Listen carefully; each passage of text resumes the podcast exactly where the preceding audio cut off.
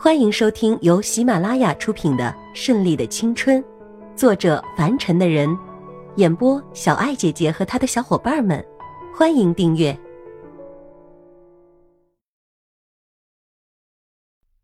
第四十三章：夜探深宅。路途不长，不大会儿功夫就到了酒店。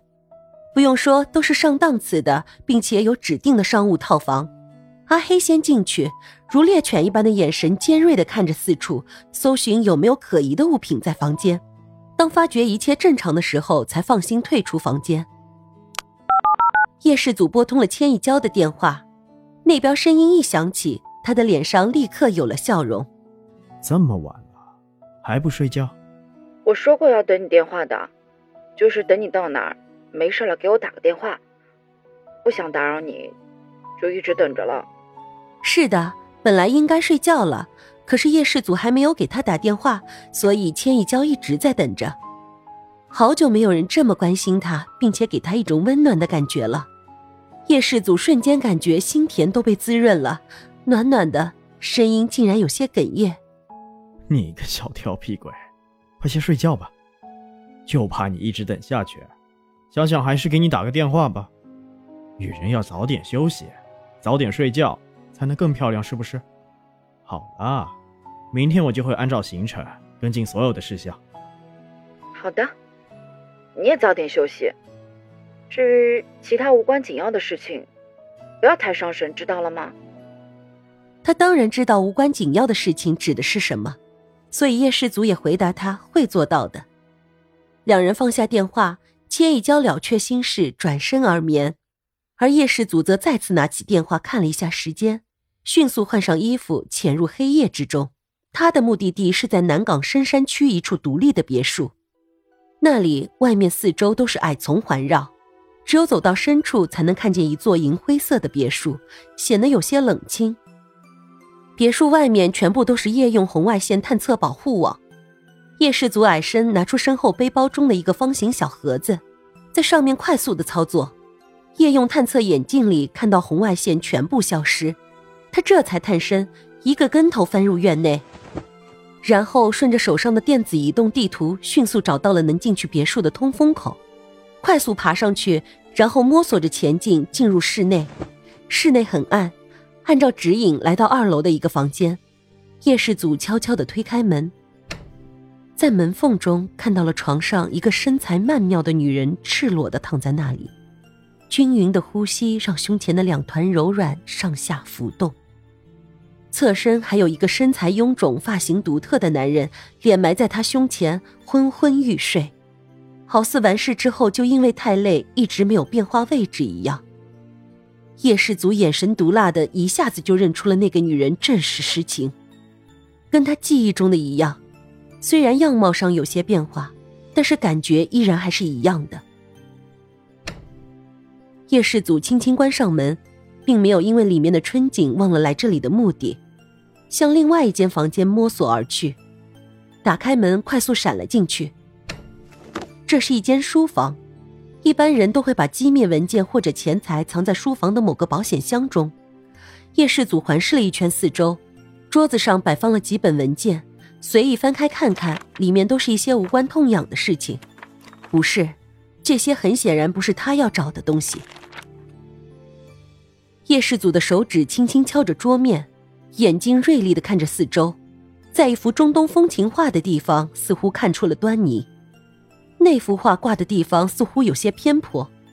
叶世祖走了过去，轻轻挪动了一下，发现真的是活的，没有钉在墙上。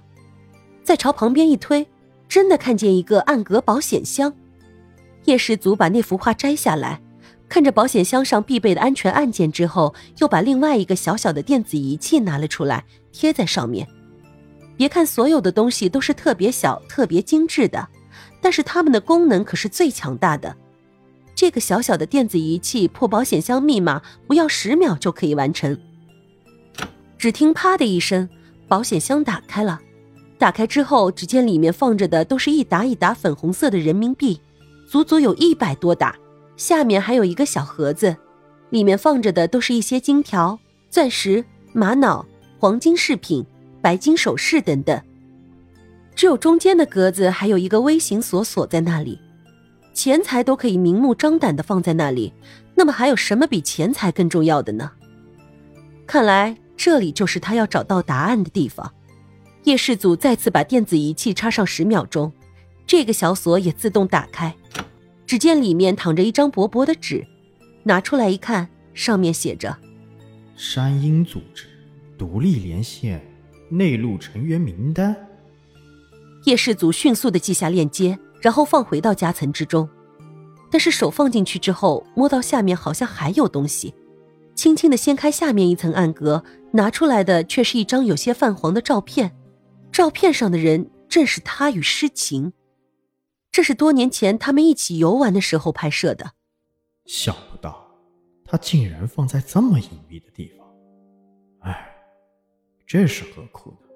照片不经意的掉了下去，翻到背面，只见背面写着一行字：“当我想爱你的时候，你深深伤害了我。这是我自作孽不可活。谁让当初我欺骗了你？”这是什么意思？叶世祖突然回想起两人刚刚认识的时候，确实有些巧合。那个时候单纯如他，根本不会去想一个柔软的女子接近他是另有所图的。不过后来这个女子确实爱上了他，但是那个时候如果他就已经是这个组织里面的成员了呢？想想也是，这个组织虽然厉害，可是当时老妈雷厉风行。断然是会不择手段的让他离开自己的。现在幡然悔悟，不过已经没有什么了，只觉得如鲠在喉。那个时候的感情青春懵懂，不过现在已经找到挚爱，就没有必要再去浪费时间、浪费生命在他这里了。叶世祖想想也觉得好笑。几年前是你先接近我，然后我觉得对不起你，现如今我们又相遇。这一次，也是彼此给个了断的时候了。叶世祖把东西放进去，再把保险箱门关上，一切都收拾利索之后，从窗子一跃而下，到地上翻滚一圈之后，又翻过那个矮墙，朝一公里外跑去。阿黑远远看见叶世祖的身影，急忙把车门打开，看到少爷安全回来，心里也踏实了。他对少爷还是很有信心的，只不过没有自己跟在身边，总觉得有些不踏实。现在总算好了，走吧。叶世祖一边换下衣服，一边嘱咐他离开。回到酒店，天方有些亮了。叶世祖坐到电脑前，打开那个网址链接，之后出现的信息让他有些叹为观止，全部都是他们内部核心的资料，还有此次他们内地的一些重要事情，主要还是来阻止他们此次港方的投资。因为内陆是一块肥肉，他们不想这块肥肉被别人叼走。知道了他们的动态和计划，事情似乎就明朗了许多。以前本以为这次合作只是出现了一点问题，可现在看来，只有山鹰组一个社团对这项项目有疑义、有阻挠。不过这不要紧，一切他都会摆平的，根本不会把山鹰组放在眼里。不管现在的这个诗情是谁，无论怎样都不会阻止他做任何事情。本集播讲完毕，喜欢的话就订阅吧，下集更精彩哦。